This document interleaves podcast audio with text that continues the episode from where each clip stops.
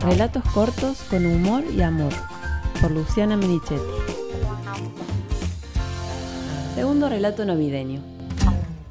Desde que fui madre, me propuse que la Nochebuena fuera una celebración especial. Cambiarse, la comida y los regalos de ninguna manera tendrían más peso que celebrar el nacimiento de un hombre que, como algunos otros, había venido a la tierra a hablarnos de amor. La tarea nunca fue fácil porque la vanidad, la gula y la cara de los chicos cuando reciben regalos son cosas que me encantan. La frágil armonía que se vive en todas las familias que conozco los 15 días que duran las fiestas no ayuda, y la presencia masiva de Papá Noel ganándole por mil a uno al niñito Dios, menos. Por eso, para todos los posibles cuestionamientos de mis hijos, tenía preparada una respuesta. Nos cambiamos, comemos y hay regalos como en cualquier cumpleaños, no estamos peleando, pase que a fin de año uno llega cansado, y Papá Noel es el empleado del Niño Dios. A tu cartita la lee el Niñito Dios con sus poderes, y Papá Noel se encarga de fabricar los regalos y repartirlos. Cuando el regalo no coincidía con lo pedido en la cartita, era por un problema de stock o que Papá Noel se había confundido en la distribución. Un delirio todo, pero en la mente de niños criados por padres delirantes, nada de esto hacía el más mínimo ruido. Las navidades fueron pasando logrando mantener la ilusión a tal punto que a mis dos hijos más grandes tuve que decirles la verdad del origen de los regalos, cada uno a su momento, cuando ya empezaban a hacer ridículo con sus amigos. Defendían tan ciegamente la versión que les había armado que dudé de no haberlos conducido a un delirio místico. Antes de que fuera demasiado tarde les quité la venda, pero con mucho cuidado de no romper la fe en el poder del amor. Pero definitivamente los mellizos llegaron a mi vida para romper con todos los esquemas, y esa noche buena no fue la excepción. Diciembre nos había encontrado con los bolsillos llenos, así que decidimos que por esa vez podríamos cumplir con los pedidos, porque además eran cosas útiles, salvo el pedido de Camilo. El mayor había pedido una bicicleta, el segundo un teléfono celular, uno de los mellis una cama elástica y Camilo un helicóptero a control remoto, no estábamos dispuestos a gastar una fortuna en un juguete que con mucha suerte volaría y con otro mucho poco de suerte llegaría sano a año nuevo, por eso optamos por comprar la cama elástica para los dos. Un instrumento ideal para hacerles descargar su inagotable energía y de un tamaño suficiente como para compartir con un hermano mellizo. Regalarle eso a los dos nos pareció una idea sin fisuras. Como en la familia hay muchos niños y generalmente pasamos juntos la Nochebuena, mi mamá siempre nos pide que si hay algún regalo especialmente grande, lo pongamos en el pino de cada casa, para evitar comparaciones y malestar entre los que aún creen en el Nito Dios, Papá Noel, Reyes Magos, Ratón Pérez y Conejo de Pascuas. Lo consulté con mis hermanas, las otras madres de la familia, y coincidentemente no éramos los únicos que se habían jugado con los regalos. Esa noche el pinito de los abuelos quedó tapado atrás de tantos bultos.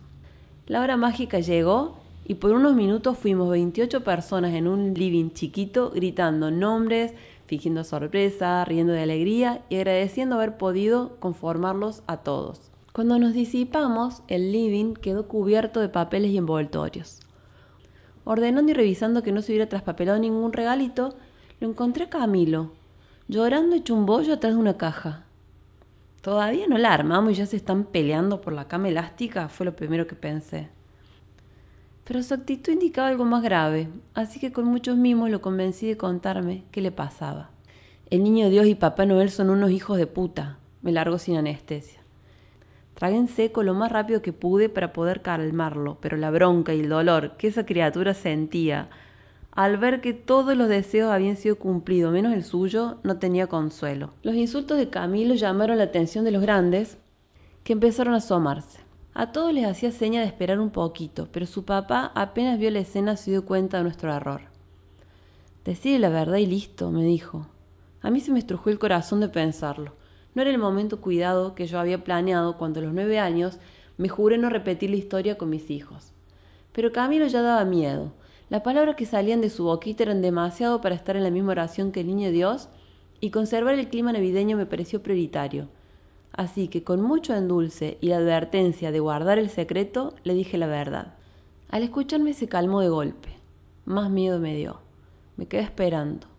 Camilo es un escorpiano bravo e inteligente.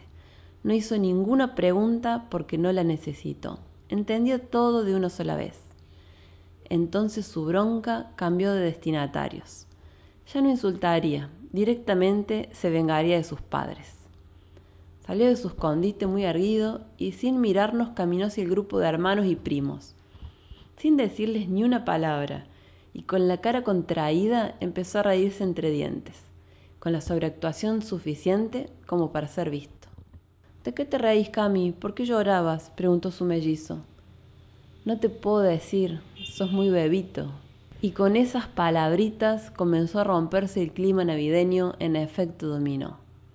Ya no recuerdo los detalles, pero puede que haya sido algo así. Mi hijo el segundo le dio un sopapo en la espalda para que se callara. Entonces el más grande le pegó al segundo por haberle pegado. Camilo, un sensible, volvió a largarse a llorar. Mi papá, con algún alcohol encima, le hizo un comentario sobre el llanto y los maricones. Mis hermanas lo hicieron callar, entonces mi papá redobló la apuesta con otro chiste machista que mis cuñados celebraron. Las mujeres nos enojamos con todos ellos y mi mamá miró a mi viejo para fulminarlo con la mirada.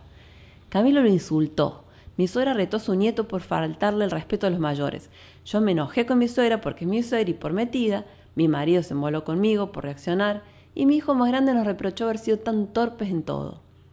El otro Meji nos preguntó si era verdad lo que acababa de contarles Camilo. Mis sobrinas chiquitas le preguntaron lo mismo a sus padres.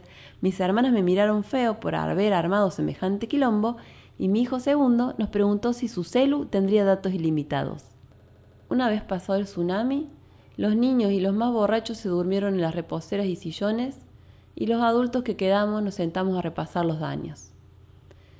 Mi mamá se jactó de tener razón al demostrarse una vez más que los regalos y las fiestas son una mierda que siempre terminan con alguien disgustado y que lo mejor sería pasarlas en malla comiendo ensalada y bebidas sin alcohol.